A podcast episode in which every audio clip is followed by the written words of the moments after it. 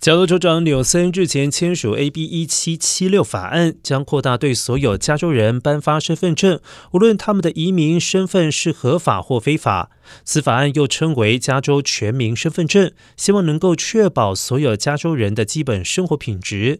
纽森表示，加州是一个少数族群占人口多数的地方，百分之二十七的居民是移民者。加州对他们来说是一个庇护所，因此此法案不仅能够让他们获得需要的帮助，也能够使加州更加的强大。而根据移民政策研究所的数据显示，加州有约两百七十万名的无证移民，而超过十五岁的人估计约两百六十万人。这代表有一百六十万无证移民能够通过此法案，在不用考驾照的情况之下得到身份证和享有社会资源。而 DMV 预计在二零二四年开始发送加州身份证给无证移民。